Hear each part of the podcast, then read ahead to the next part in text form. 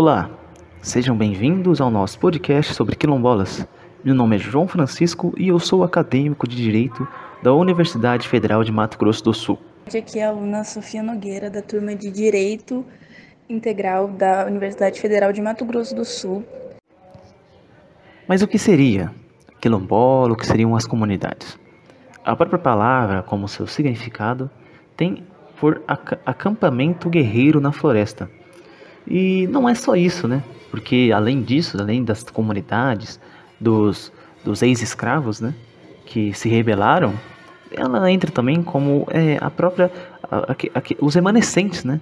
De, desse, desse povo que, que lutou e ainda luta pela, pelo reconhecimento dos seus direitos, pelo seu reconhecimento no espaço.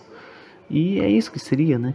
Além de que essa palavra ter, ter nascido, né? Como eu disse antes, durante o período de escravidão e também depois até hoje, que seria desde o século XVIII até, até agora, então acaba por ser muito mais do que apenas é, o significado do, do que é ser ou do, do, do que é e até do, do que são as comunidades. Acaba por ser toda uma, uma noção de, de, de luta, de reconhecimento.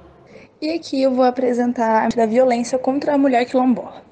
Bom, a violação de direitos vivenciados pelas mulheres quilombolas e suas famílias são indicadas né, pelos indicadores de vulnerabilidade social, econômicos, saúde e estruturais.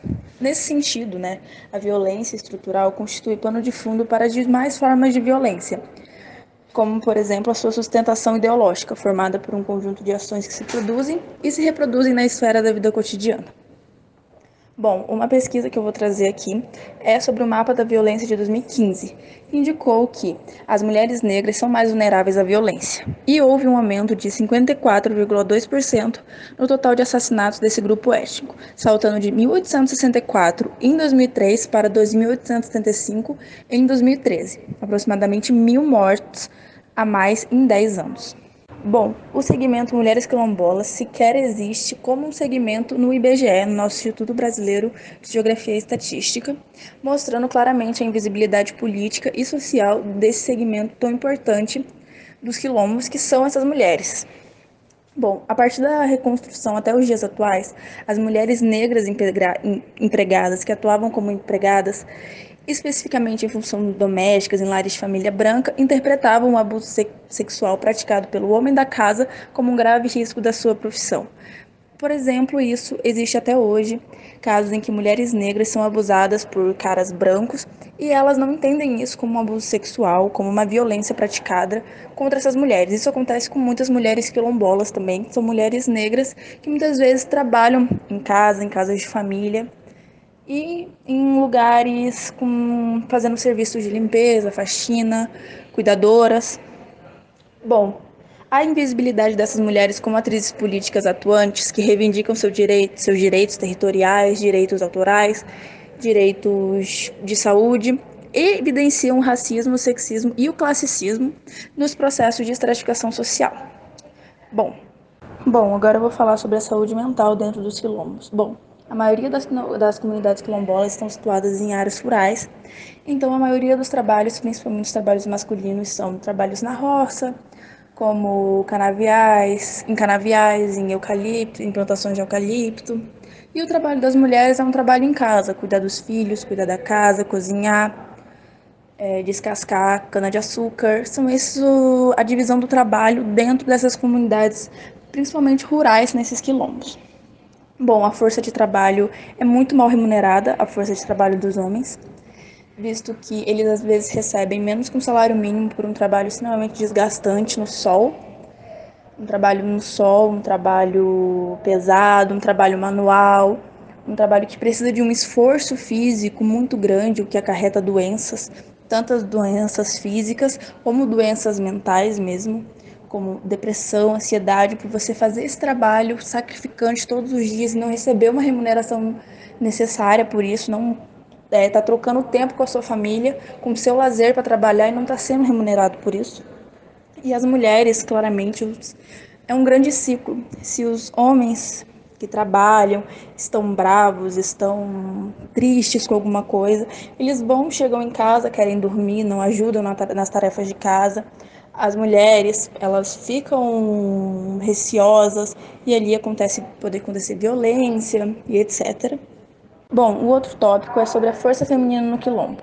Bom, a violência sofrida por algumas mulheres das comunidades quilombolas difere-se da violência sofrida pela mulher urbana, no passo que, em uma comunidade ribeirinha ou rural, um grito de ajuda e uma denúncia é muito mais difícil de ser feita do que um, numa comunidade urbana em que existem vários canais de denúncia, polícia e etc.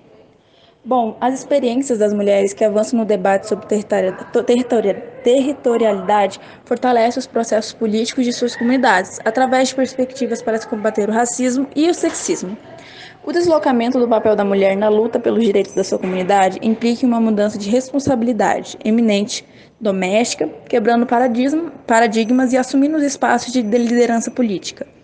A força política dentro de um quilombo, por perspectiva histórica, é uma perspectiva matriarcal, mas infelizmente, pela influência ocidental dentro desses lugares, a força patriarcal acaba criando muita força.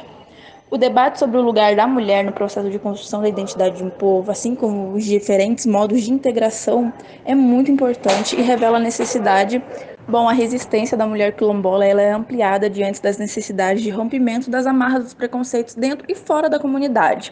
Né? Reconhecida a diferença das relações de gênero, que incluem hierarquias claras né, sobre o prestígio da masculinidade sobre a feminilidade. Bem, o debate sobre o lugar da mulher no processo da construção da identidade desses povos é, de diferentes modos, a integração do seu papel no seio das comunidades. Bom, a luta das mulheres e do movimento quilombola por garantias sociais não é um fenômeno muito recente, porque essas comunidades lutam pelo, pelo reconhecimento delas há muito tempo, principalmente a força dessas mulheres atuam há muito tempo nessas comunidades, reivindicando melhores condições de vida, menos miserabilidade, mais acesso à saúde, à educação, ao lazer. Bom, agora eu vou finalizar com o estudo de caso sobre um caso que aconteceu muito recentemente, dia 11 de setembro de 2021, do nosso corrente ano, onde um quilombola foi amarrado, arrastado e agredido com pontapés por um comerciante em Porto Alegre, Rio Grande do Norte. O caso ele ganhou repercussão a partir desta segunda-feira, depois dos vídeos da agressão viralizar nas redes sociais. Nele, o quilombola Luciano Simplício aparece deitado no asfalto com mãos e pés amarrados por uma corda e recebe pontapés do comerciante. Bom, Alberan Freitas, que é o comerciante, alega que o Simplício, o nosso quilombola, arremessou uma pedra em seu comércio. O suposto agressor foi identificado nas redes sociais como apoiador do atual presidente do Brasil, Jair Bolsonaro, que é totalmente contra as políticas e para e sobre melhorar as condições de vida dos povos quilombolas. O inquérito para apurar o caso foi aberto pela Polícia Civil ainda no sábado e afirmou, né, as imagens que apontam um crime de tortura e maus tratos. A, agressão teria acontecido após os dois terem discutido na frente do estabelecimento do comerciante. E aí acontece, o, o quilombola ele alega que o comerciante xingou ele, chamou ele de drogado, de bandido e criou esse boato no meio ali da cidade, uma cidade pequena, criou esse boato que esse quilombola ele era um drogado, ele era um bandido e o Luciano não gostou e foi lá e tacou uma pedra no estabelecimento comercial. Muito bem.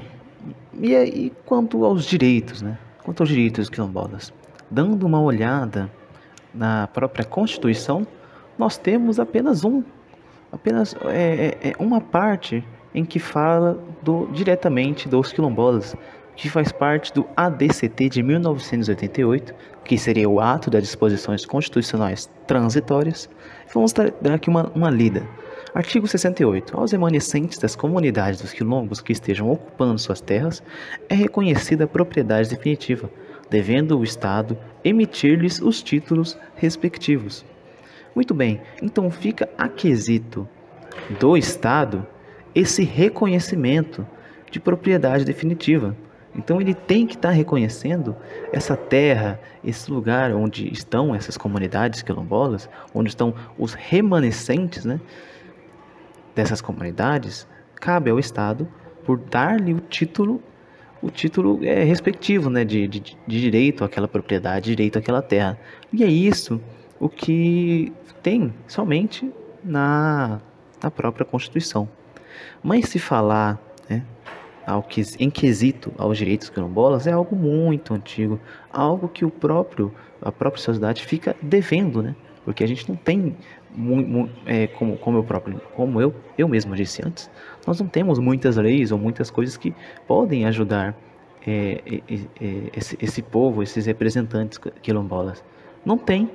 Tem apenas essa que trata da, da, da própria terra. Mas a gente não sabe se acaba por ser muitas vezes cumprida, né? Muitas comunidades aí não são reconhecidas verdadeiramente como comunidades quilombolas, porque elas mesmas acabam por não querer ser, ser reconhecidas, porque é um processo burocrático imenso até é, ela ser é, tida, ter, ter, ela ter direito ao título de comunidade quilombola. É algo que demora muitas etapas, algo muito burocrático. Então, é, fica, fica o nosso quesito aí de ver, né? Nós, os futuros, os futuros é, utilizadores do direito, futuros juízes, futuros advogados ou futuros vereadores, não, não importa. Como nós vamos é, mudar a situação, né? Acabar por ajudar bem mais este povo. Então é isso, esse é o nosso podcast. É, esperamos que nós é, deixamos pelo menos essa sementinha, né? A sementinha da reflexão em cada um dos corações. E é isso. Muito bem, então. Então até outra oportunidade e tchau, tchau.